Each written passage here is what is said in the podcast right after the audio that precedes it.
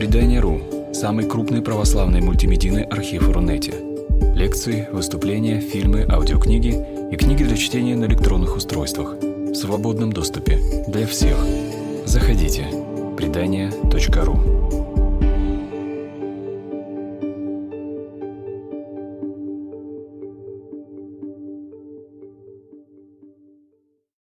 Спасибо вам большое, что нашли время в воскресенье, да, тяжелое, долгое, праздничное воскресенье, прийти сюда и составить мне компанию в рассуждениях о битве при мире Кефале. А лекция называется официально «Битва при мире Кефале. Звезда и смерть Мануила Камнина». А, и здесь с самого начала надо сказать, собственно, что заставило меня и побудило меня заняться этой темой, этой лекцией. А, кто я такой, я вам здесь сейчас буквально за пять минут рассказал. Почему и как давно я занимаюсь этой темой, я тоже рассказал. И больше удаляться в это не буду, а дам вместо этого некоторое формальное, научное предисловие. Оно заключается с тем, что Мануил I Камнин, герой моей лекции, византийский император, он является одним из хорошо изученных императоров средневизантийского периода. Но вообще византийским императорам XII века, да, династии Камнинов, им очень сильно повезло потому что была эпоха крестовых походов, существует огромное количество источников на разных языках, на латинском, на арабском, даже на церковнославянском что-то есть, да, из 12 века. И их изучать не то, что удобно, не то, что легко, но их изучать можно с разных сторон, потому что очень много разных данных. И по Мануилу эти данные, по Мануилу первому Камнину, эти данные были обобщены великим, э, действительно великим византинистом Пола Магдалина, который написал книгу, ставшую классикой византинистики, на русский язык до сих пор не переведенную. Она называется The Empire of Manuel the First Comnenus, Империя Мануила Камнина, в которой он описал Византию, как э, Византию эпохи правления Мануила, как пространство, которое было связано вместе не только нитями власти или римскими дорогами, но еще и литературными произведениями, каноном, которые преподавали в школах Константинополя. Э, в своей работе Магдалина очень подробно и детально изложил подробности внешней политики Мануила, как он с помощью выдачи принцесс замуж составлял различные альянсы и пытался всеми силами достичь статуса действительно римского императора, единственного императора. Э, Все это вы можете прочитать в его монографии. Будем надеяться, что она будет в ближайшее время переведена на русский. Но в чем есть проблема всех таких общих работ, сколько бы прекрасными классическими они не были? Все эти работы, они умаляют роль отдельных событий в биографии исторического деятеля, и именно поэтому мой подход к Мануилу, он с другой стороны. Он идет от конкретного события, а, которого я считаю было для Мануила травматическим и роковым, а именно от битвы при миру Кефале 1176 года. Так, что у нас... Итак, Мануил первый камни. Самые общие данные для тех, э, кто... Ну, портрет тех, кто был на прошлой лекции, а именно люди, да, уже видели этого замечательного императора. А для всех остальных портрет Мануила Камнина, скорее всего, либо прижизненно, либо как-то сразу после смерти. То есть это Понятно, что это идеализированное изображение, но какие-то личные черты, судя по сохранившимся описаниям в источниках, там этот портрет сохранил. Он очень долго правил для средних веков. Он был грамотен, то есть он был очень хорошо образован, он прошел весь курс э, дворцовой риторики, и судя по сохранившимся панигирикам, хвалебным речам, которые читались перед ним, он знал не только азбуку да, классической византийской литературы, он не знал не только там священное писание и Гомер, но знал и более сложные вещи. И, скорее всего, он был образован гораздо лучше, может быть, даже лучше своего отца Иоанна II Камнина, и уж точно лучше деда Алексея I. Прославлен на Востоке и Западе. Да, пишу я здесь, что я имею в виду. Дело в том, что Мануил за счет э, своих обширных дипломатических связей сумел сделать э, так, что образ его как правителя, такого роскошного, как человека, который задает тренды, да, трендсеттера, или по-немецки, используя старое немецкое слово культуртрегера, он, был, он в этом качестве был признан и арабами, и уважался и э, в Западной Европе, где с ним соревновался сам Фридрих Барбаросса, и даже э, во Владимирской Руси, в Владимире на да, который здесь от нас недалеко, люди искали совета Мануила в сложных, в первую очередь, богословских спорах и ориентировались на него при создании собственных литературных произведений. Он был адресатом множества стихотворений как при жизни, так и после смерти. То есть вопрос, это его ли личность или, знаете, его символическое значение. Ну, про личность нельзя говорить, но символическое значение этой фигуры очень велико. И тем важнее понять для нас с вами, насколько и как конкретное событие в этой биографии реально вот этого человека играли роль.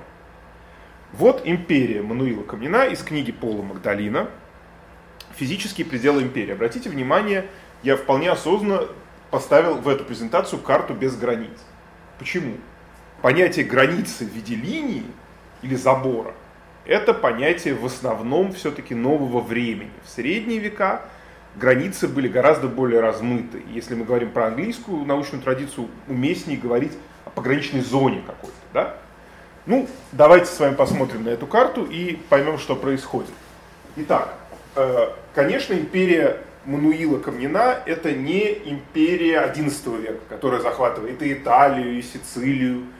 Империя Мануила Камнина и Византия XII века – это в первую очередь Малая Азия, причем прибрежная часть Малой Азии, прибрежная часть территории современной Турции. Потому что на плато, как мы с вами узнаем через несколько минут, у нас тюркские государства или, может быть, конгломераты, потому что государствами их сложно назвать. То есть Византия в Малой Азии контролирует вот эту вот прибрежную полосу и влияет на государство крестоносцев, про которое мы подробно и долго говорили в прошлый раз. На Балканах вся территория современной Греции, большая часть территории современной Болгарии, значительная часть территории современной Румынии и северо-югославские территории находятся под либо под прямой византийской властью, либо вот эти вот зоны средневековой Сербии под византийским влиянием.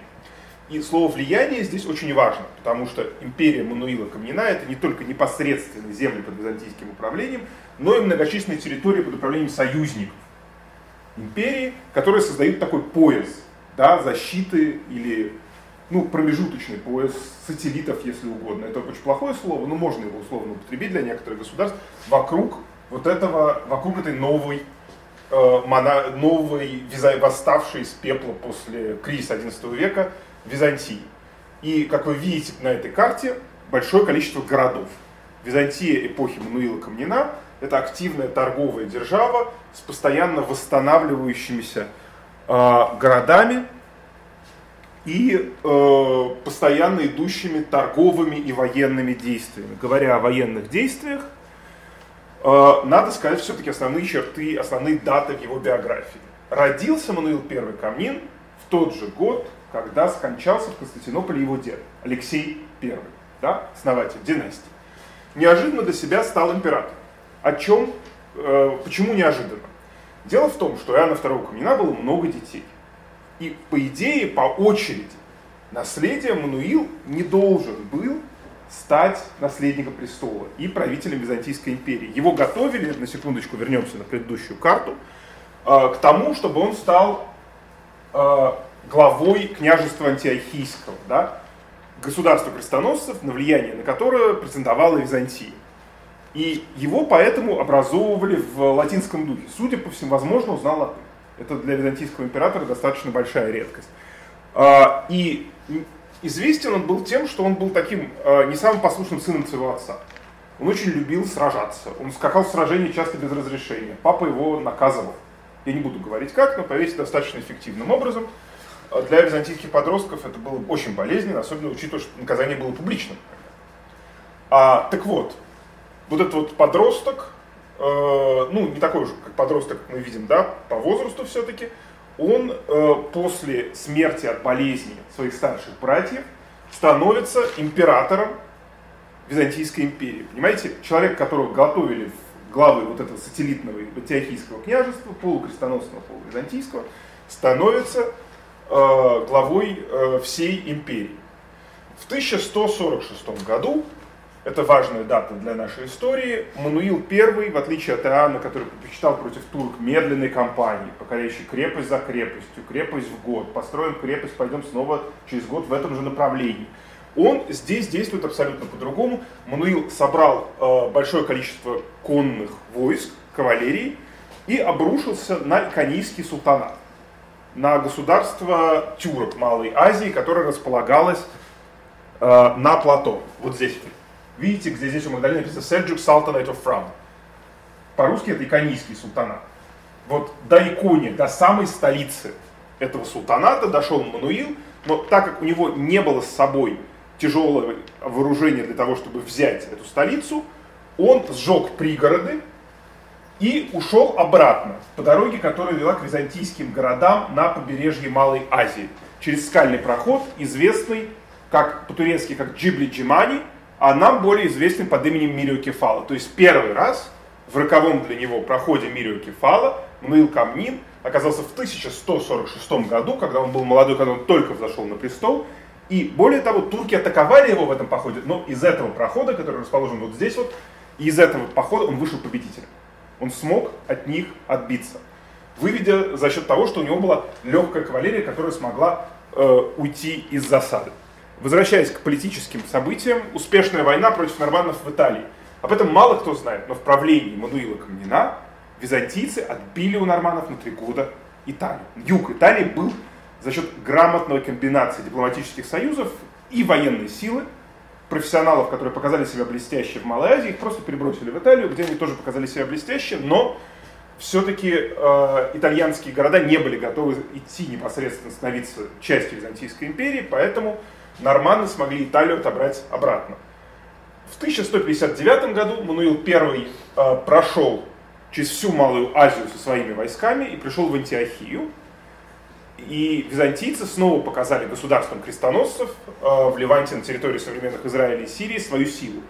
Более того, Мануил сражался с э, арабами Зинги вполне успешно, и после этого крестоносцы стали относиться к нему с большей симпатией гораздо и рассчитывать на его помощь. То есть возник такой связь, Э, возникла такая тесная связь, которая оказалась настолько тесной, что в итоге на крестоносной принцессе Мануил женился вторым браком. Понимаете? То есть вместо такого... Помните, в лекции предыдущей мы говорили про какое-то недоверие между византийцами и крестоносцами. Мануил за счет того, что его готовили к взаимодействию крестоносцев с малых лет, он смог э, все-таки в этот поход доказать свою силу. А дальше произошла вещь еще более невиданная, еще более невиданный успех. Э, в 1161 году Мануил э, сумел сделать вещь, которая не удавалась ни его отцу, ни его деду.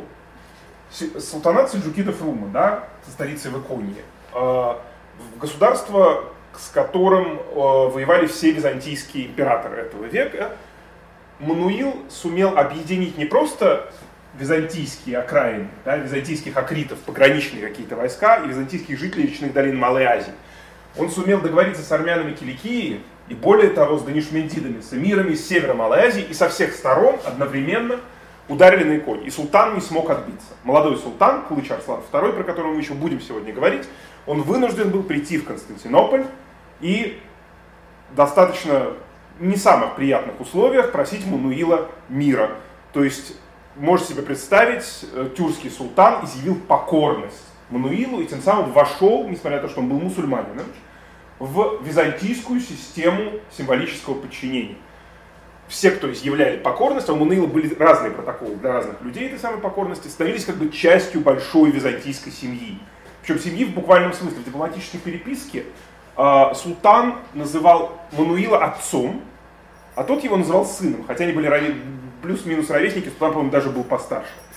Но факт тот, что в 1161 году, по крайней мере, с символической точки зрения, последствия битвы при Манцикерте и потери Малой Азии были преодолены. Формально вся вот эта вот территория, которая не самая приятная, надо сказать, для земледелия, не самая выгодная, это в значительной степени степи, каменистые плоскогорья, которые мы с вами увидим, она снова стала частью Византийской империи до какой-то степени, но до степени не очень большой.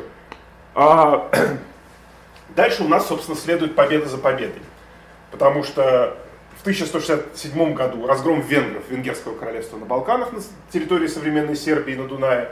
В 1169 году вещь вообще невиданная, вторжение в Египет. Вы можете себе представить, насколько должна была быть сильной Византийская империя, насколько должна была хорошо быть простроена логистика, чтобы, как бы сейчас сказали, морской десант, собранный на Кипре, смог переправиться в Египет и вместе с крестоносными войсками, пусть не очень успешно, но действовать там, создать там оперативный театр боевых действий. Однако сразу после этого начинаются проблемы, я не стал здесь это вписывать, на, в Западной Европе возрастает роль Священной Римской империи Фридриха Барбароссы, который начинается бороться с влиянием Мануила в Италии. А в 1176 году мы подходим к важному для нас моменту. Мануил э, попадает вот в это вот еще раз в ущелье Эмилио Кефала, где ждет его не самое славное поражение и через 4 года смерть, которая положила конец как вы видите, всей вот это вот разнообразный и разнонаправленный, не знаю, огромный и расползающийся, как московское метро, империи э, Мануила I Камнина. Мануил строил, строил много и хорошо. Если его дед Алексей, он держался за Константинополь и строил очень аккуратно, в основном реставрировал, и строил крепости в Малой Азии, не очень большие. Отец его построил монастырь Пантократора, который до сих пор стоит в Константинополе, вы можете посмотреть. А от Мануила у нас очень мало что осталось. Самой большой его постройкой был дворец во Влахернах. То есть не великий дворец в Константинополе, который стоит рядом со Святой Софией, и на вершине которого османы поставили дворец Топкапы, гарем, и все, что вы можете там видеть, а особый личный дворец э, в углу константинопольских стен, в районе, который сейчас называется Айван-Сарай.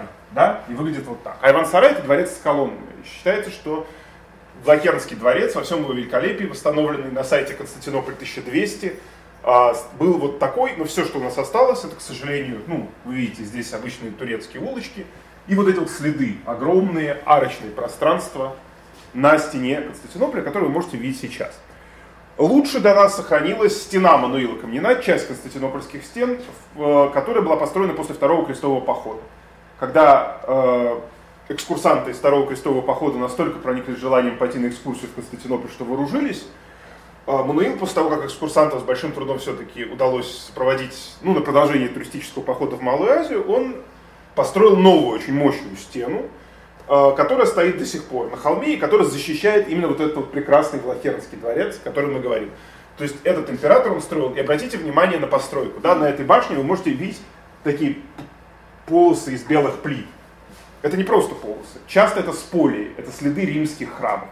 Потому что Византийская империя сама себя считает Римской империей, использует римское наследие не только в литературе, да, но и в том числе и в архитектуре. То есть берутся компоненты из римских храмов и вот сюда вот плиты огромными это все выкладывается. Выглядит вблизи очень красиво, если будете в Константинополе, обязательно посмотрите.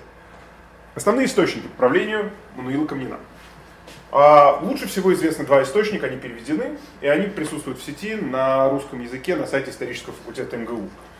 А, краткое изложение дела Иоанна Эммануила Камнинов, Иоанна Киннама, 1173 год, э, простите, 1183 год, извините, это моя ошибка.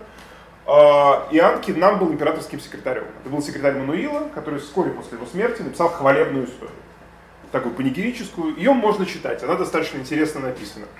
Э, гораздо более интересно и драматично. История Никиты Ханиата. Ханиат писал в несколько приемов, знаменитого в первую очередь тем, что описал падение Константинополя в 1204 году, но при этом к Вануилу у него было смешанное отношение, мы с вами сегодня еще посмотрим его тексты, а также отдельные письма, нотариальные акты и документы. И у вас в руках, если вы посмотрите на хендау, письмо уникальное, э, дошедшее до нас в латинском переводе, это латинская версия письма Мануила, которая, естественно, не сам император, он вряд ли это сам писал, он диктовал. А, отправил своему союзнику Генриху английскому вскоре после битвы при Мире Кефале роковой. А, я сознательно не стал сокращать текст письма. Я хочу, чтобы вы посмотрели на этот текст со всеми пышными приветствиями, со всеми фразами. Если будет что-то непонятно, потом можно спросить. Но я просто хочу, чтобы вы поняли, таких источников по правлению Мануила достаточно много, и они достаточно интересны. И вот на стыке этих источников, собственно, историки э, могут работать, и э, я, э, ну как, я именно с этими источниками работаю. И завершая разговор именно о Мануиле в целом, я предлагаю вам сейчас вместе со мной, не обязательно хором, можно про себя, прочитать замечательное стихотворение Кавафиса, да, знаменитого греческого поэта, которое посвящено смерти Мануила, чуть-чуть сбегая вперед. Владыка государь, царь Мануил Камнин в один сентябрьский день, печальный и тоскливый, почувствовал, что смерть его близка. Хотя болтали ему придворные астрологи за деньги, что много лет он проживет еще на свете. А он, пока ему астрологи гадали, обычай древний воскресил благочестиво и приказал скорее с келий монастырских ему церковные доставить облачение – И вот уж он гуляет в них, и рад, и счастлив, что у него теперь смиренный вид монаха. Счастливцы все, кто верует блаженно, и как владыка государь, царь Мануил, приемлет гибель, облачась в смирение веры. Кавафис хорошо знал византийскую историю, и это стихотворение, оно описывает один из эпизодов финальной жизни Мануила, к которой мы с вами вернемся, но я его вставил сюда, чтобы вы поняли, что Мануил не только произвел впечатление на современников, да, но и на потомков, и это впечатление было долгоиграющее. Давайте теперь обратимся к другой стороне битвы при Мирокефале, которая была между византийцами и тюрками, и придем, э, переместимся в Иконийский султанат. Итак, что такое Иконийский султанат и где он расположен?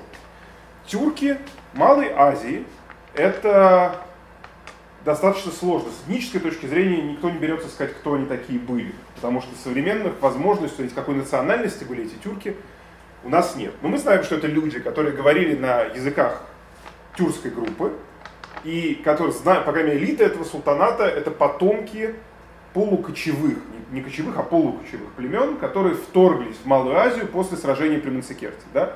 В 11 конце 11 века император Роман IV Диоген проиграл султанату великих сельджуков битву при Мансикерте, Мансикерт где-то здесь.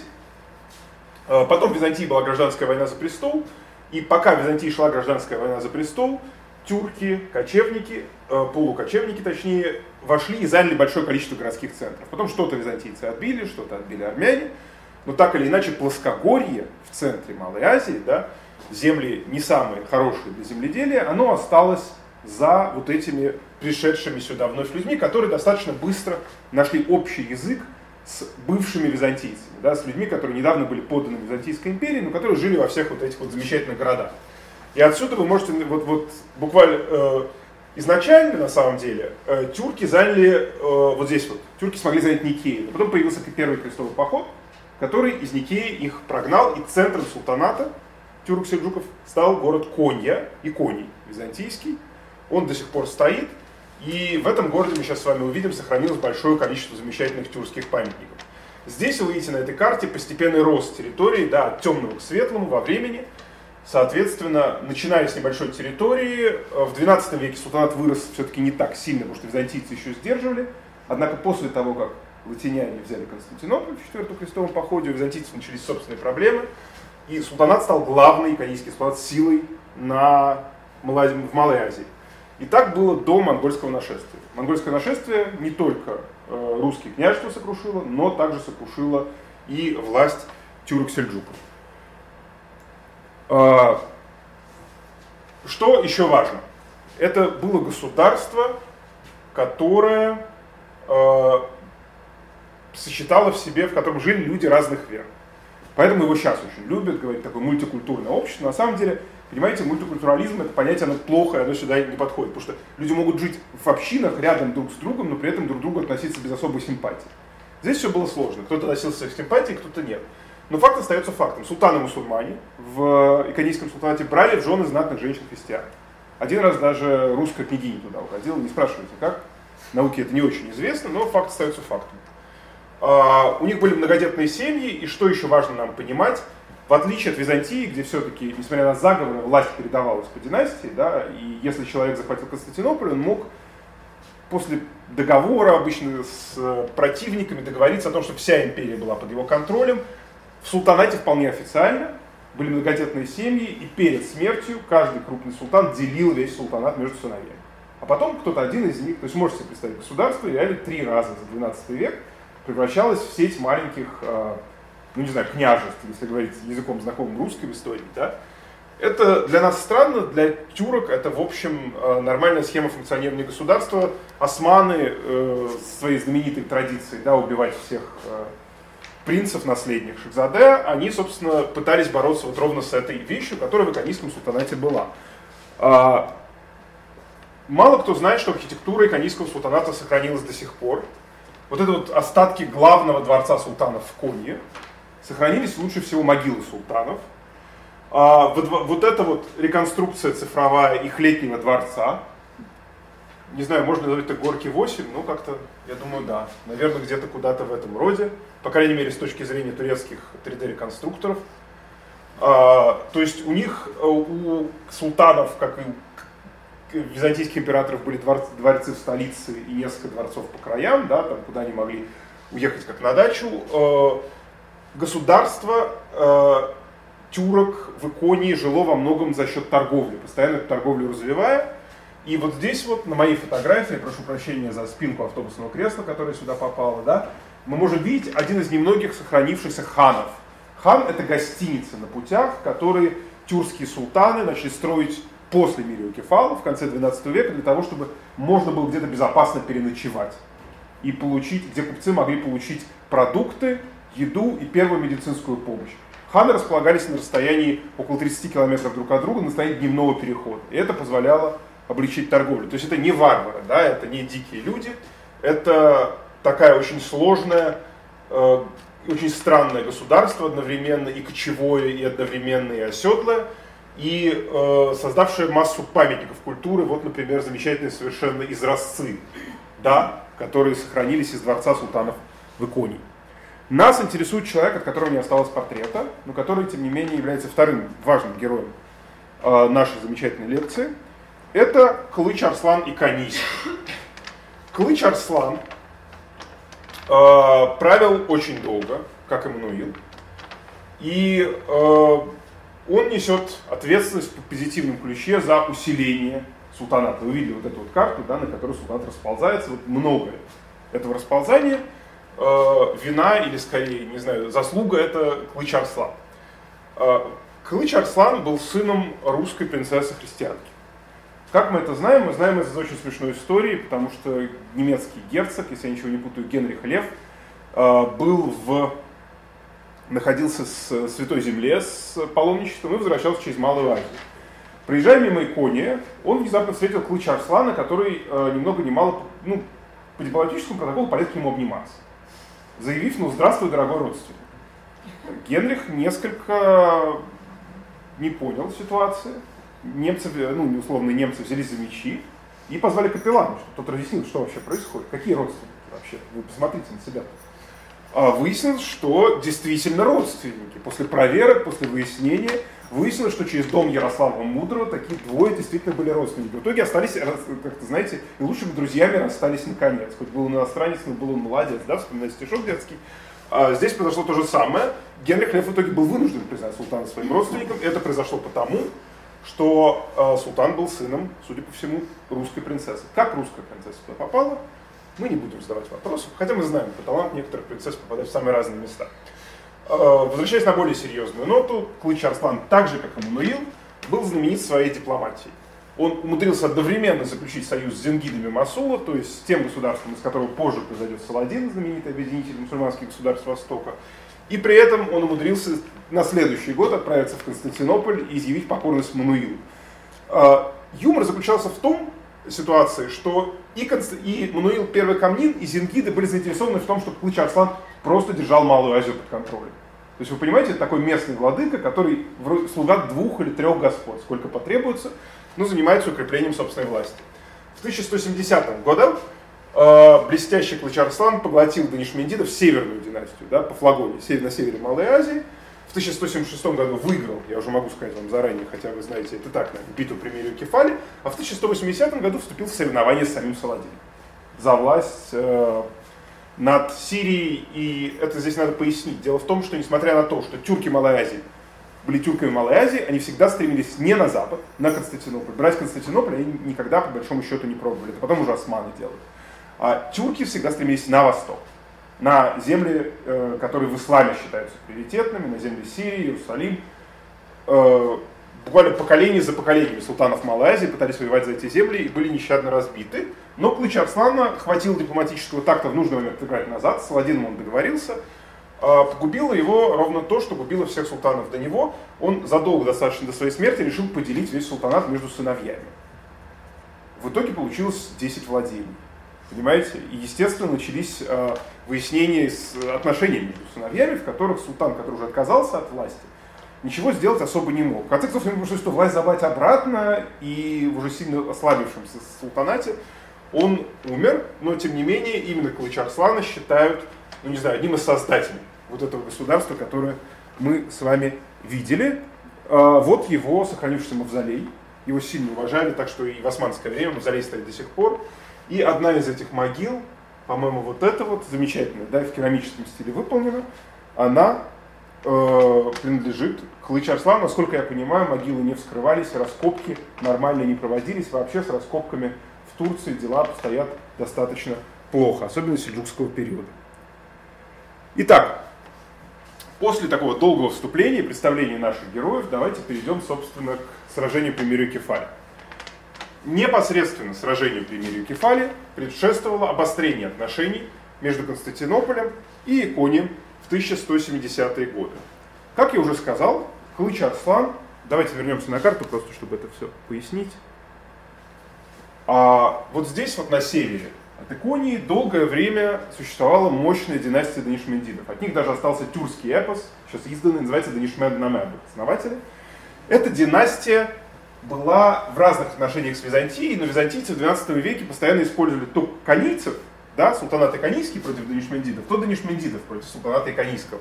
И классическая разделяя властвуй давала императору в Константинополе возможность играть на всем этом.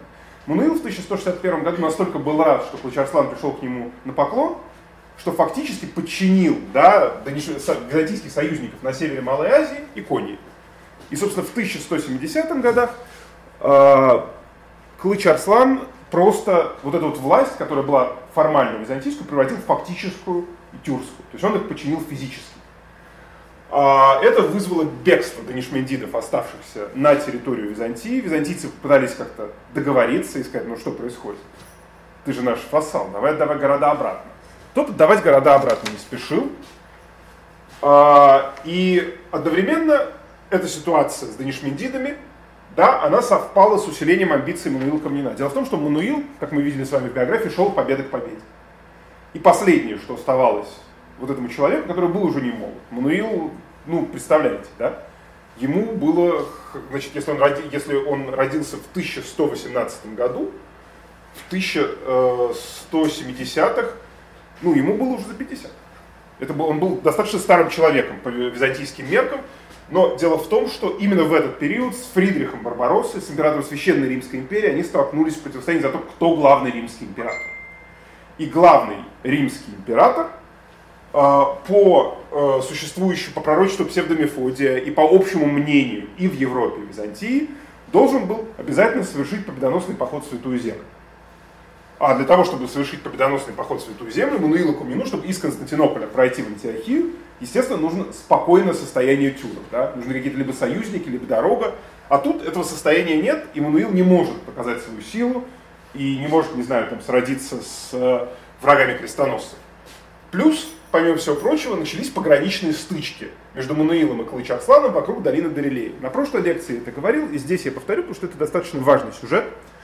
А, значит, долина Дарилея с крепостью.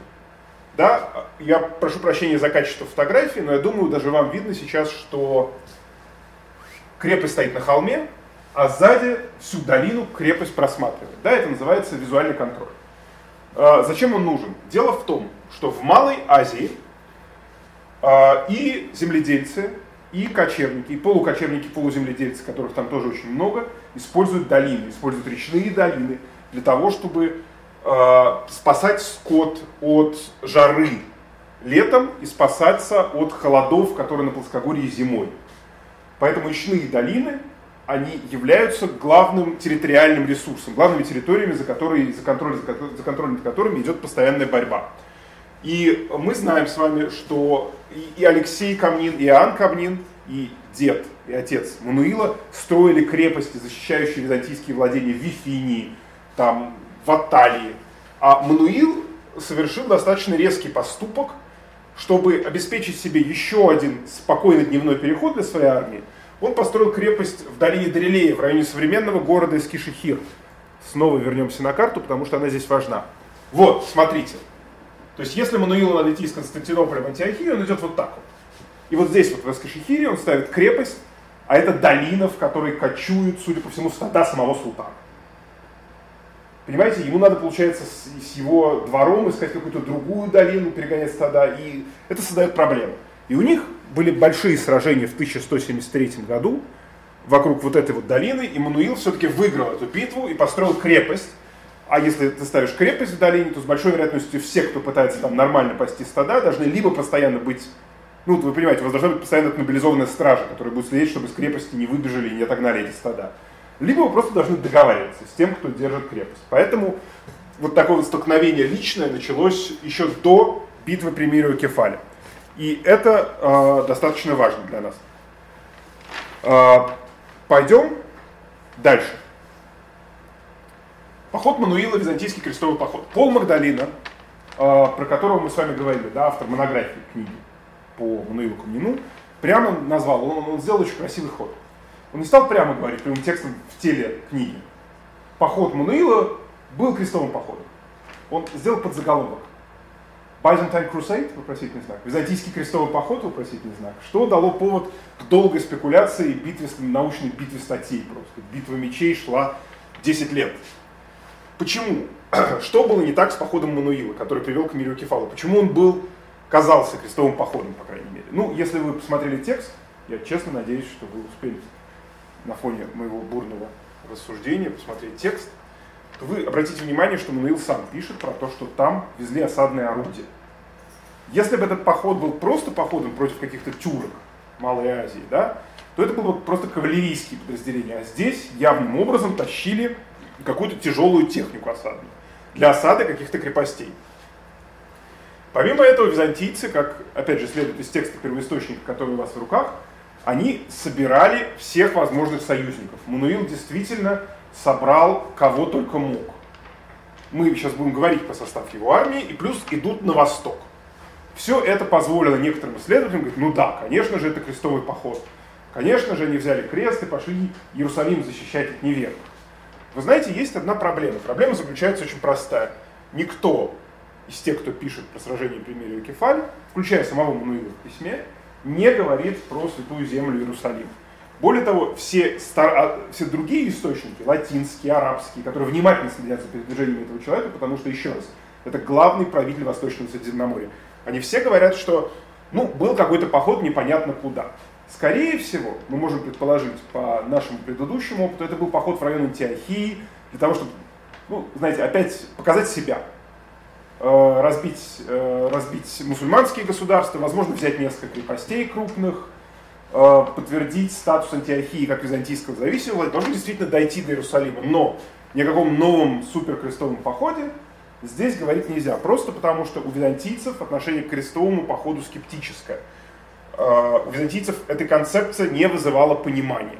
У них были, они понимали, очень условно, зачем вот западные рыцари туда идут, они уважали их намерения, но при этом сами они эти намерения не разделяли. Были представления, что хороший император правильный должен сходить в Палестину, да, особенно в XII веке.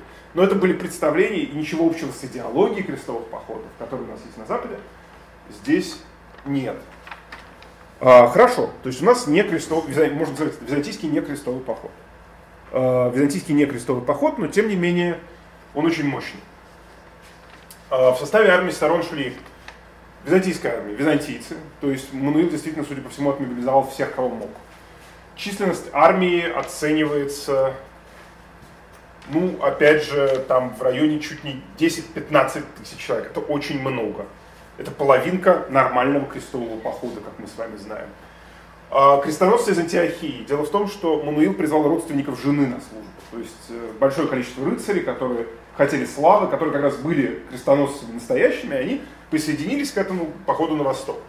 А, Мануил нанял наемников с Родоса, э, с морской базы, э, через которую люди, опять же, плыли в Святую Землю. Венгры, знакомые и друзья Мануила, возможно, воины русских княжеств, потому что русские княжества состояли в символическом союзе с Византией и поставляли в том числе воинов, англичане, в конце письма, если вы посмотрите, Мануил в письме Генриху Английскому ссылается на свидетелей сражений, которые доносят письмо. То есть, скорее всего, были рыцари. И, внимание, тюрки. Дело в том, что, во-первых, Данишмендиды, да, разбитые канийским султанатом, перешли на византийскую сторону. Во-вторых, в византийской армии тюрки сражались с XI века, и, и вы знаете, до падения Константинополя. Это надо понимать. Эта армия сложная, она мульти, не этническая, ну, не знаю, в, в, в немного разных групп с разной политической лояльностью. А Клыч Арслан, э, второй, он понял, что дело его не очень хорошо, просто потому что Икония это первая крепость по пути Мануилу. И если у него есть стенобитные машины, в прошлый раз он ее не взял, то, знаете, в этот раз, наверное, он ее собирается брать. Поэтому он сделал ту вещь, которая не удавалась для него никому. Он мобилизовал не просто весь, все племенные ополчения да, тюрок Малой Азии, э, но и не только личную гвардию гулямов, но и позвал союзников. Нанял еще дополнительные войска, чтобы, по крайней мере, защититься от этого огромного войска Мануила, которое собиралось на него идти. Э, если, э, значит, давайте посмотрим на замечательную картинку который показывает нам из книжек издательства Оспрей, да, с одной стороны византийскую армию э, 12 века, с другой стороны тюркских воинов, да, легко вооруженного представителя ополченцев и, э, простите за это современное слово, и более тяжело вооруженного гуляма. Э, с одной стороны и византийского кавалериста, и двух пехотинцев с другой. Вооружение в принципе равно. Но что различается? Различается принцип формирования. Византийская армия частично наемная, частично поставляется э, зависимыми от императора людьми, мобилизованными, плюс добровольцы пограничные, которые обязательно здесь будут. Армия тюрок зависит от времени года. Это очень странно понять, армия зависит от времени года, для средневековья это абсолютно нормальная история. Дело в том, э, что тюрки Малой Азии, они э, э, одновременно являются и воинами, и скотоводами. И существуют периоды в скотоводческом цикле, когда они, когда надо, чтобы максимальное число мужчин было в поле. Понимаете, когда происходят роды у скота, или когда, наоборот, наступает зима. И э, так получается, что вместе тюрки Малой Азии собираются либо весной, да, быстро собираются, а потом расходятся, либо осенью. Когда, почему осенью? Потому что осенью скот, скот надо перегонять с плоскогорья, спасая от зимы, в долины. А проходов немного, и собираются критические массы, большие массы людей, которые вместе идут. И в этот момент лучше всего мобилизовать ополчение.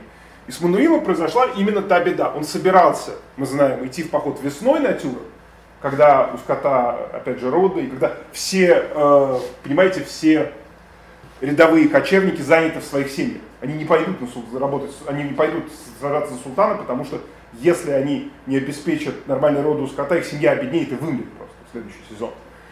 А Мануил-то собирался идти весной, это было правильно, да, атаковать кочевников весной. Но в итоге из-за задержки, как он сам пишет, или существует гипотеза из-за солнечного затмения, мы знаем точно, что весной было солнечное затмение, а Мануил был суеверен, он перенес поход на осень.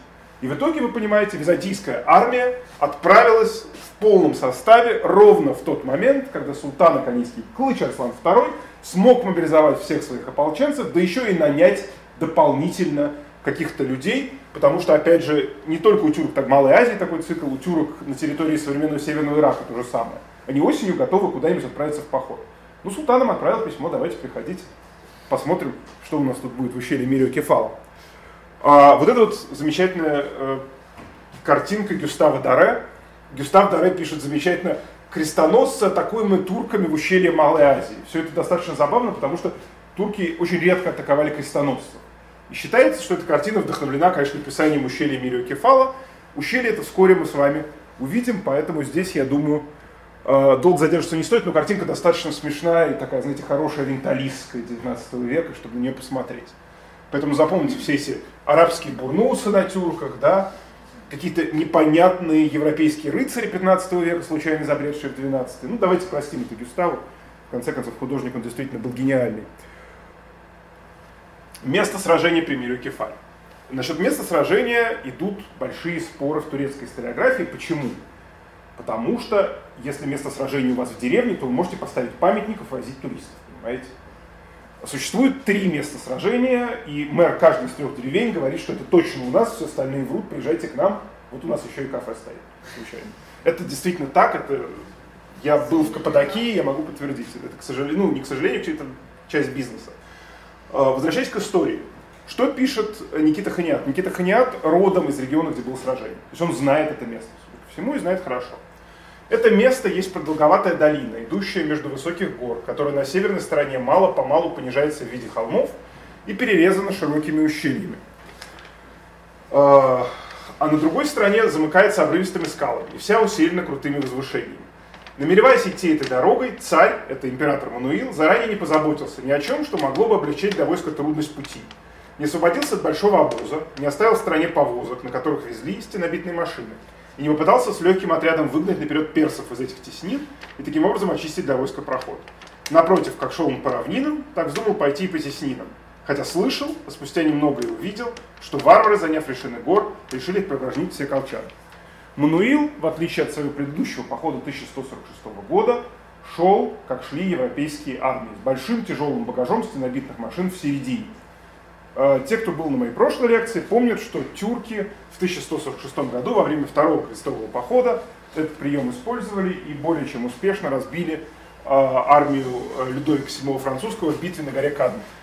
Так вот, у нас, представляете себе, горное ущелье, по которому идет колонна, в основном легко, частично легко вооруженных воинов, но в основном тяжело вооруженной кавалерии и э, стенобитных машин, а сверху на них дружелюбно э, смотрят тюрки. Как я предполагаю, места это приблизительно вот эти вот. Вы удивитесь, но эта дорога до сих пор жива. Это римская дорога изначально. Сейчас это турецкое федеральное шоссе Конья и Спарта. И это вот район сражения при Мирокефале. На мой взгляд, я не был на месте, я надеюсь, что я буду на месте в течение ближайших месяцев.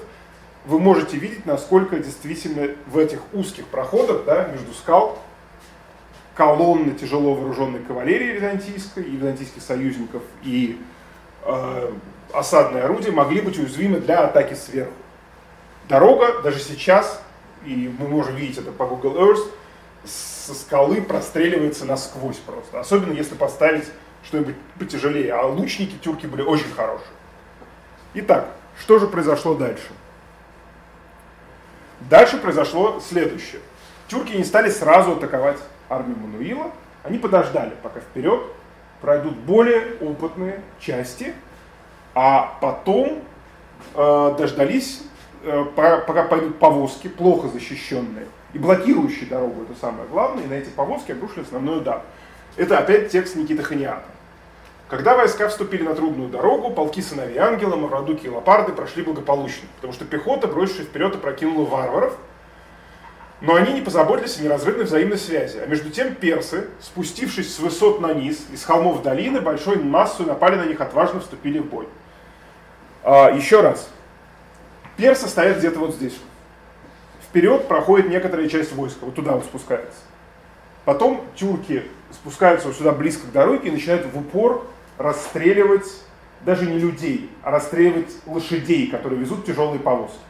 Вы знаете, в узких проходах, наподобие даже этого, да, тут сотни метров нет, где дорога проходит современная, условно говоря, представьте себе, повозки блокируют дорогу. Вы знаете, византийцы не могут ни вперед, ни назад пройти. Со всех сторон на них сыпятся стрелы. Повозки, ехавшие посередине, пишет Ханиад, отнимали всякую возможность возвратиться назад и перестроиться более выгодным образом. А войскам самодержцы заграждали путь вперед. Лощины загромоздились трупами, и рощи наполнились телами падших. С шумом текли ручьи крови. Кровь мешалась с кровью, кровь людей с кровью животных. Ужасный, выше всякого описания бедствия, постигшие здесь римляне. Нельзя было ни идти вперед, ни возвратиться назад, потому что персы были назади и заграждали путь спереди. Ну, понятно, что здесь драма, понятно, что здесь э, такое средневековое любование ужасом, которое любит Ханиат, да, реки крови, крови, крови. Э, я думаю, что еще есть проблемы с переводом, потому что часто, ну, вопрос, насколько имеет смысл удвоение одних и тех же смыслов, которые часто встречаются в византийской риторике, буквально переводить. Ну, я доверяю этому переводу и думаю, что он достаточно хорошо, по крайней мере, передает драматичность момента. То есть, представляете, да, вот сюда вот еще добавьте реки крови. По-моему, будет достаточно печально. А что со самим Мануилом? С самим Мануилом мы читаем у него в письме, это есть у вас в тексте. Он очень вежливо пишет. Ему не хочется признавать собственных ошибок, как часто бывает, особенно великому полководцу, особенно великому императору, который, ну, в общем, за несколько часов до этого был императором, таким почти императором Рима и почти императором мира. Пишет следующее. Чего я достиг, пока окружаем турками, нет смысла говорить. Ну, не будем об этом, говорит император. Действительно, зачем? Обратите внимание дальше. Поднялось множество песка. Песок засыпал глаза и не позволяющего никому ничего видеть. Пропасть, что была рядом с глубочайшими обрывами, падали беспрерывно один за другим люди и кони, раздавливая друг друга, потому что одни, подталкивая других, губили. И погибли там не воины, но знатные ближайшие родственники наши. Кто же из такого множества и смог удержаться, то это число неисчислимо мало. Что же касается нашего величества, тут император пишет, то столкнувшись со столь многочисленными варварами, он ранил, сам получая раны, и делал это настолько неумеренно, что вызвал расстройство в рядах турок, изумленных моей выдержкой. Я не был сломлен, пишет он гордо, и с Божьей помощью достиг лагеря. Что за лагерь? Лагерь следующий. Э, первые части, которые прошли, э, сумели пробиться, да, вот эти вот легионы Дуки и Лампарды, они создали лагерь в конце, э, укрепленный лагерь, византийские солдаты умели лагерь делать любой, из любого материала. Вот, и до этого лагеря Мануил лично добрался. Интересно здесь то, что, судя по всему, турки не стремились убивать Мануила. Такой цели не было. Цель была разгромить армию, они с ней справились, но то, что героический император там лично всех, э, кого мог, достал копьем, это было, конечно, это было, ну как, не то чтобы на него, видимо, обращали слишком много внимания, даже по этому тексту мы можем судить. Еще по этому тексту мы сразу можем судить о вещи, которые известны хорошо современным психологам, я опять же говорил о них в предыдущей лекции. Мы видим, что Мануил отказывается вспоминать и не может, возможно, вспомнить непосредственно момент сражения а помнит факторы, которые сопутствовали им. Такая картинка, понимаете? Это называется на современном языке посттравматическим синдромом, конечно. И мы видим, что здесь для Мануила это не просто да, поражение, но это еще глубокая личная травма. В конце только, да, он говорит очень, очень кратко сжато, что я, я сумел обратить бегство турок, достиг лагеря, но это все, как мы видим, не главное, а главное вот эта вот картина бессилия, да, потому что действительно в этих местах он не врет, скорее всего, про песчаную бурю, Здесь до сих пор иногда водителям рекомендуют носить с собой специальные очки, потому что действительно через узкие проходы в Малой Азии, в Центральной Малой Азии часто песок, э, ну, песчаные бури иногда редко происходят здесь до сих пор. То есть это то есть, катастрофическое для византийцев, по крайней мере, совпадение природных условий, совпадение природного катаклизма и еще общей дезорганизованности. Да? Что же было дальше? Дальше была страшная совершенно сумятица, потому что, вы понимаете, песчаная буря ослепляет всех. Дальше опустилась ночь, и в ночи начинало продолжалось, люди резали друг друга на ножах.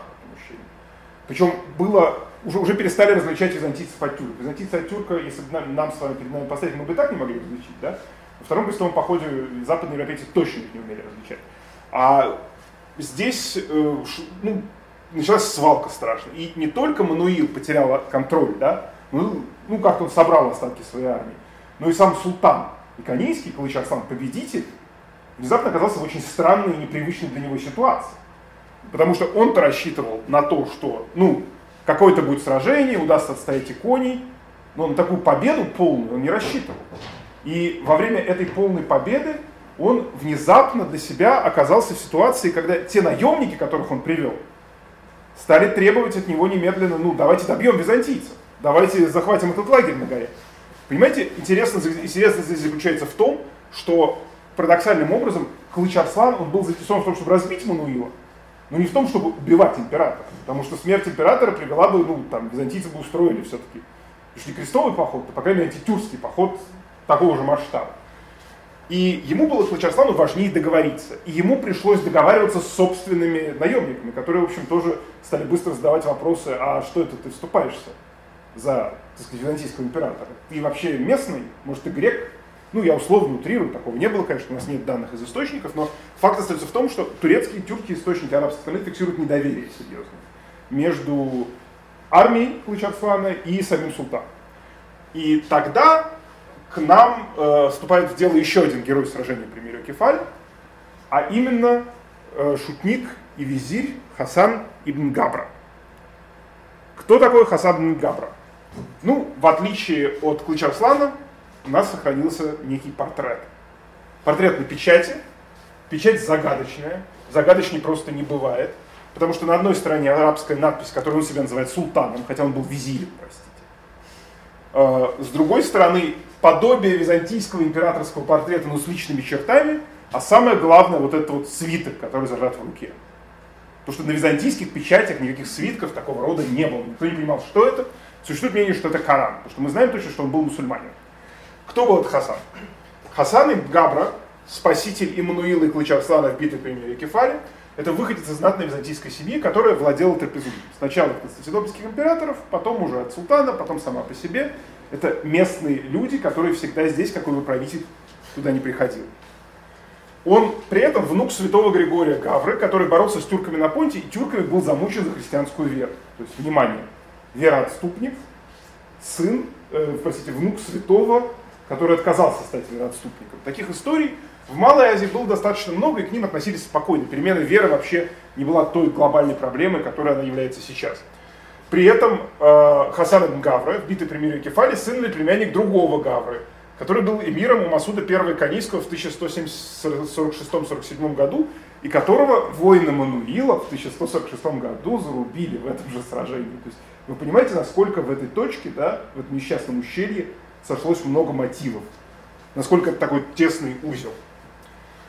При этом он был, Хасан Гавр, был мусульманином и визирем Клычарслана Канийского, то есть официально заверял все печати, вел дипломатическую корреспонденцию как с Западом, так и Востоком, но это его не спасло. После гибели Клычарслана и раздела султаната на 10 частей, тюрки поймали его и замучили насмерть за то, что он был недостаточно хорошим мусульманином. С их точки зрения он все равно был каким-то таким христианином. Это христианство э, помогло Хасану э, Ибн Гаври найти решение в этой ситуации. Он стал посредником, то, что называется cultural broker, да, между Мануилом и Клыч Арсланом. И повез после ночи сражения условия мира, внезапные достаточно, очень э, располагающие для Мануила, достаточно почетные к императору. И дальше есть эпизод, который я обязательно хотел включить, и который я даже поставил на анонс лекции. Злая шутка. А, итак, Гавра приезжает в лагерь византийской армии, Лагерь защищен, византийцы успешно отбивают атаки турок, но выйти никуда не могут, им надо договариваться. Приезжает посол, воздал ему по варварскому обычаю глубокую честь и поклонение. Что за варварские обычаи, почему Гавра? Византийцам принято э, падать ниц перед императором. Гавра не стал этого делать, скорее всего, просто отдал глубокий поклон, как это было принято у сельджуков. То есть он осознанно вел себя как тюрок, понимаете? Выходец из византийской семьи ведет себя как тюрок. Потом начал с императором речь о заключении мира, смирив, смягчив его льстивыми словами. Но дальше у Хасана, видимо, то ли сдали нервы, то ли наоборот. Произошло появление тонкого ума. Мануил Камнин был одет парадно. У него поверх панциря была одежда золотистого цвета. И Гавра ему сказал, этот цвет, государь, служит недобрым знаком. А во время войны он даже много противодействует счастью. То есть император тебя одежда не того цвета, ты плохо одет. Это предвидит твое поражение. Но Мануил вернулся, к нему вернулось самолюбие и самомнение, и он улыбнулся, слегка и насильно засмеявшись при этих словах, он снял эту одежду, вышитую пурпуром золотую, и отдал ее Гавре. И приняв меч и коня, повелел написать условия мира и приложил к ним руку. Ханиат, который описывает этот момент, это не письмо. Обратите внимание, у, в письме этого, этот момент очень аккуратно обойден, потому что не, сам Мануил шутки вспоминать не любит. Но здесь интересно то, что Ханиат, как историк, он показывает, что император, который потерял себя во время этой битвы, да, абсолютно, он пришел в себя. Как он показывает, что император пришел в себя? Император засмеялся. Он смог улыбнуться в ответ на эту шутку и отшутиться в ответ. То есть он вернулся к себе, и все дальнейшее, в принципе, оно говорит о том, что да, Мануил э, смог вернуть контроль над армией. Э, Клыч Арслан-то понял и отправил своих союзников атаковать Мануила. В итоге Мануил выскочил лично из лагеря, порубил много тюрок, то есть мелкую победу одержал и вернулся назад. И на этом марше он э, написал следующее. Это то, что у вас есть в тексте письма. И эта фраза, не знаю, меня лично всегда очень, меня очень тронула, когда я переводил этот текст, потому что, по-моему, это, конечно, текст, прошедший через секретарей, но это что-то личное, понимаете? Какое-то такое послание, которое Мануил действительно, возможно, писал по-гречески, там, на лошади или в лаге, и которое потом было отправлено Генриху II. Вырвавшись, пишет Мануил, я возвращаюсь назад в свои области, неся неумеренное раскаяние за тех, кого я погубил. Но все же я благодарю Бога, что он своей добротой и ныне нас не оставляет. Есть в этом что-то такое глубокое, по-моему, вот это глубокое раскаяние. Да. И он, э, с одной стороны, это риторическая форма, с другой стороны, само ее присутствие говорит о том, что император очень хорошо понимал, что то, что с ним случилось, было глобальным э, поражением. При том, что формальные условия, они были достаточно мягкие. Да? Срытие крепостей Дрелей и Сулей, помните крепость Дарини, он показывал, вот ее срыли, потом построили заново. Обмен военнопленными и признание Малой Азии, это самое важное. Почему? Потому что фактически Мануил признает, что э, власть Кучарслана над нынешним делами. Кучарслан становится таким, ну, не равным императору, но повышает свой статус. И это, конечно, было концом того, что называется, ну, не знаю, имперской такой гордости Мануила, потому что выяснилось, что человек, который претендовал на власть над всем Средиземноморьем, не может даже справиться с собственным тюркским вассалом, который смог собрать достаточно войск, чтобы разбить его в ущелье Мириокефал. Почему Мануил потерпел поражение? Это тот вопрос, один из последних вопросов, который я хочу э, поставить.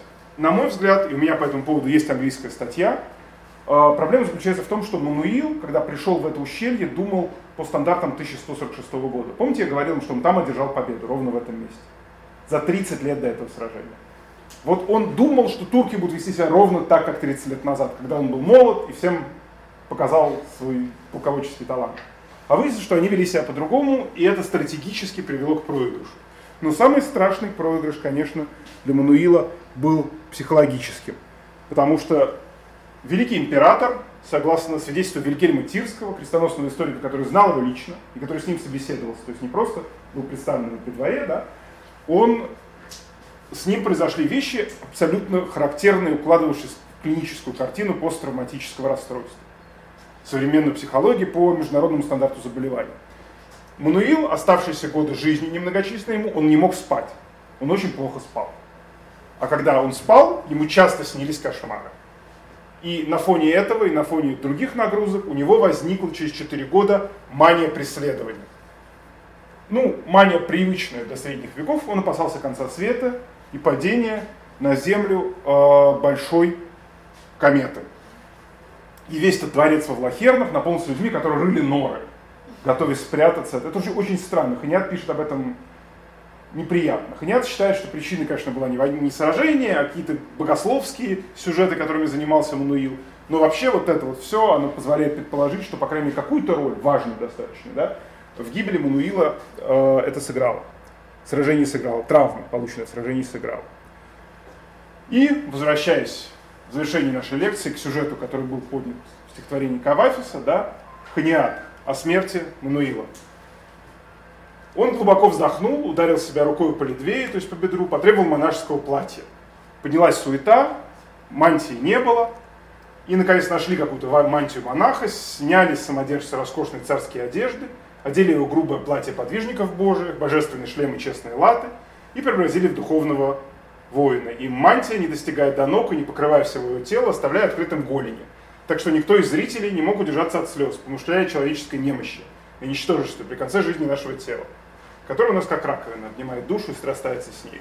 Так он оставил жизнь и царство. По царству 38 лет, без трех месяцев.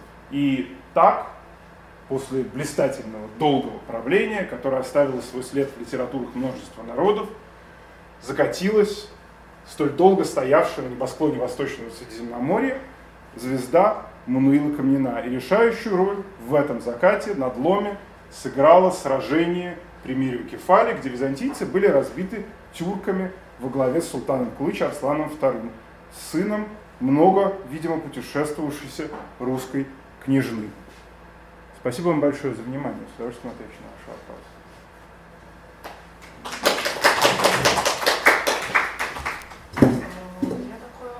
от персы, которых упоминается в источнике, это действительно персы или их э, или как называют э, турок, которые пришли из э, Междуречья? Спасибо большое. Это очень хороший вопрос, Люда. Я отвечу. Персы, ну это вопрос по сюжету моей, по, по, по главной, главному выводу моей диссертации. А, долгое время никто не понимал. Считал, что персы это выходцы из Ирака. А сейчас, проанализировав более 50 источников, я могу с уверенностью говорить о том, что персы – это термин классовый, как ни странно. Персы – это обозначение элиты иконийского султаната. В данном случае тяжело вооруженные воины, которые спускаются и способны преградить дорогу и ну, сопротивляться наравне византийским. А, вот. Но географически есть попытка. Рустам Мухаммадович Шукуров, мой учитель, он объясняет, про которого я сегодня говорил, он объясняет это через географию, но в данной ситуации у Ханиата персы это точно люди, которые, э, занима, ну, которые занимают высокое положение элита или нижний слой элиты иконийского султаната. Спасибо за вопрос. Прям, угу. У меня три сразу вопроса. Давай. Первый. А, откуда известно, что там участвовали русские войска? И, как мы знаем, в э, этот период действовали Руси некоторые коалиции, да, которые менялись. Вот, там, 51 год это рубеж, между все эти коалиции опять менялись. Если известно, кому они, собственно говоря, принадлежали, есть скорее киевские, владимирские, галицкие. А, если я ничего, ну, там один из византийских источников прямо говорит, это Авраскиф. А. То есть это прямой текст, скорее всего, это Галич. Галич э, пребывает в тес... Я с удовольствием потом дам ссылку. Я просто могу дать ссылку на перевод и на, на цитату. Угу. Значит, второй вопрос, вот очень интересно, это э, вы немножко коснулись о том, как отличается византийское восприятие крестовых походов. То есть, что они понимали, да, вообще общую идею, и как бы тенденция была близка, но не поддерживали. Вот можно про это Да, с удовольствием. Ситуация заключается в следующем. Ну, во-первых, э, как мы знаем, как я говорил в прошлой лекции, неоднократно крестовые походы в том числе были вызваны византийскими просьбами о помощи. Да?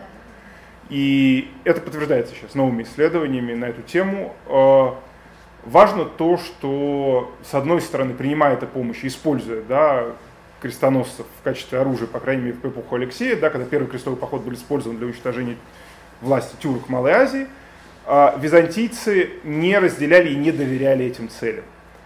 А, единого мнения при этом в византийской обществе среди грамотных людей не было. Никита Ханиат, допустим, про которого мы здесь с вами читали отрывки, он симпатизировал крестоносцам достаточно сильно, и по содержащимся в его э, истории и описании, у него, допустим, речь анонимного крестоносного короля, который объяснял, что мы идем освобождать гроб Господень, помогать нашим братьям-христианам, византийская рецепция всей этой идеологии видна, и видно, что грамотный византиец мог это воспроизвести, даже вставить в свой текст. По иронии судьбы, правда, Ханиат, э, который симпатизировал крестоносцам, наблюдал за падением города под ударом крестоносцев да, Константинополя. Э, то есть однозначного мнения не было, но в целом отношения за некоторыми исключениями в дискурсе, в сохранившихся источниках, скорее негативного. От сдержанно негативного до стихотворных произведений, в которых крестоносцы называют «дикие твари с Запада». Просто. Это, вся, это Манганеус про Дрем, существует статья у Элизабет Джеффрис «Wild Beasts from the West», прямым текстом. А, третий вопрос. Третий вопрос. А, вот вы говорили о том, что, как я поняла, Руслан или тот, кто перед ним, значит, называл и византийский император Мануил, или тоже, я не понимаю, ранее, э, называли друг друга отцом и сыном, да, использовали обращение. А изменились ли как-то эти обращения вот после этого А, к сожалению, у нас нет никаких данных о переписке, но там есть одна поздний армянский источник, говорит, что они заключили между собой братский союз. И э, мне кажется, что это намеком на какое-то большее равенство, но без, э, не, не обладая должным знанием армянского языка, и не обладая, не контекстуализирует именно это конкретный термин, что такое за братский союз в исходном средневековом армянском источнике, да, с Пропецбат, там 13 век, я не берусь, э, да, ну, относительно поздний. Просто с битвой при Кефалия здесь важно понимать, что мы очень удачны, потому что более 20 источников по сражению. С самых разных сторон. Э, очень много западных источников. Я не стал это сюда включать, но дальше шла битва привела к пиар-войне, как мы сейчас сказали не гибридная, а просто пиар-войне между Фридрихом Барбароссой, который, естественно, распространял информацию о том, что византийцев разбили, и сицилийцы, которые тоже вечные враги Византии, которые говорили, ну вот императора разбили, посмотрите, как его унизили, все отобрали. И императором самим Мануилом, который рассылал массовые письма по рассылке э, своим друзьям и ну, агентам. Да, Генриху о том, что нет, все хорошо, вот есть свидетели, которые подтвердят э, на камеру, что да, что, ну, условно. Угу. Спасибо за вопросы. Прошу. Спасибо за интересный рассказ. Если позволите, два вопроса. С удовольствием. Это каким образом, собственно, в ту эпоху осуществлялась логистика двух этих громадных армий? если византийская ладно, армия, соответственно, продвигалась по дорогам и была прекрасно заметна, но каким же образом их противникам удалось на холмах сосредоточить свои тысячи, а может быть десятки тысяч людей, и это оказалось сюрпризом для византийцев. А, спасибо. А, а, ну, Хнят, я позвольте на первый вопрос отвечу, раз пошла так. А, Хнят об этом пишет прямо. Судя по всему, у византийцев, у которых всегда была очень хорошая разведка, в этот раз разведки просто не оказалось, либо, что э, не исключается, тюрки просто ее перехватили. Дело в том, что функции разведчиков э, в этой части Малой Азии для византийцев осуществляли, собственно, сами тюрки. А так как э, незадолго до этого Клыч Аслан успешно поглотил Данишмендидов, возможно, что просто люди, которые физически занимались этим функционалом, у византийцев были неактивны. Хотя есть намек. Хнят пишет, что Мануил предупреждали, что Мануил знал о том, что турки на холмах, но он решил все равно, что атаковать его будут в конце ущелья, так же, как его атаковали в 1146 году. И именно это заставило его отказаться или, может быть, не воспринять достаточно данных разведки и а, как подвели войска? Дело в том, что византийцы не настолько уже хорошо знали рельеф именно этой части местности, потому что мы говорим о землях в одном дневном переходе от Кони. Это земли тюркской столицы. Пограничье, в котором византийцы ориентировались хорошо, начиналось с двух дневных переходах на запад. А это были горы, в которых они уже не разбирались. Если, допустим, в 1146 году у византийцев еще явно были гиды, которые знали эту местность, пока она еще была византийской, в XI веке, там какие-то старики, ну, было представление о том, как здесь идти то, судя по всему, с логистикой в... У них, у них были представления общие о дорогах, но вот про горные тропы они знали уже очень плохо, именно этого района. Это моя гипотеза, но, насколько я знаю, она утверждается источник. Спасибо, отличный вопрос. Можно второй? И, собственно, второй вопрос. Есть, наверное, причина такого поражения, которое явилось катастрофой для Византийской империи, возможно, была какая-то авантюрная политика, которая проявлялась в конце правления Михаила, Михаила Первого Камнина. То есть вы говорили, что вначале он сначала прошлую кампанию заботился союзниками против султана, и нападение существовало со многих сторон, и затем принуждение, скажем так. К миру, да, договора. именно так. Вот как-то вот получилось так, что он все поставил на одну карту, но когда карта оказалась бита, да, я согласен с вашей интерпретацией. Я думаю, что все было именно так. То есть и плюс еще надо, я думаю, что возрастной фактор сыграл свою роль. И вот это вот постоянное соревнование с Фридрихом Барбароссой за звание самого главного императора и э, до известной степени вестернизация византийской армии, про которую мы знаем. Он, Мануил настоял на вводе в строй большего числа тяжелой кавалерии, чем обычно. И это сказалось не лучшим образом, потому что если раньше византийская армия оставалась на, на катафрактов средних вооруженных воинов, то здесь в этом сражении принимало участие тяжело вооруженные для которых по Малой Азии, просто в силу дорог, да, не каждая дорога вынесет вот эту вот орду тяжело идущих боевых лошадей и, тяжело, и нагруженные доспехами телеги, э, сильно снижала логистические способности византийской армии, свободу маневра отнимала, понимаете? То есть здесь много факторов, но в принципе, да, я согласен. Авантюра и уверенность, слепая уверенность в собственных силах, и вот эта вот странная задержка, потому что известно, что у него крупные силы были к весне, но он ждал еще 4, 4 месяца, очень странно, ждал каких-то сербов, ждал тавроскифов. Я склонен, почитав много, я даже делал об этом доклад на Конгрессе византинистов Софии, я склонен, что затмение тут сыграло роль. Мануил серьезно увлекался астрологией, очень серьезно. Нам известны случаи, когда он морские экспедиции отзывал из-за того, что звезды сошлись неправильно с его точки зрения. А уж лунное а уж затмение, вы понимаете, какой эффект могло произвести. А затмение было как раз в апреле-мае, ровно в тот момент, я точно дату сейчас не вспомню, да, ну оно точно, я помню, что оно было весной этого года, то есть ровно в тот момент, когда он мог бы атаковать тюрок, и Клыч Арслану просто не было бы физически, что ему противопоставить даже из своих племенного ополчения, просто потому что все вот эти вот замечательные всадники были бы заняты со своими стадами многочисленными. А, еще краткий вопрос. А Пожалуйста. какова была пропорция византийской армии конницы Мы не знаем ответа на этот вопрос. Мы просто не знаем, конницы было, скорее всего, сильно больше, чем пехоты в этот раз. Причем, если в середине века там была легкая средняя в значительной степени, здесь легкая тоже была, но э, вот пехоту мы знаем, шла интересно, что пехота на пограничье, погранич, пограничные гарнизоны крепостей, они стояли пехотой, они шли первыми. Они успешно смогли отбиться от турок, вот это интересно, да? То есть у них был опыт противостояния пехоты и кавалерии. Если Мануил собрался вести осадную борьбу, то, конечно.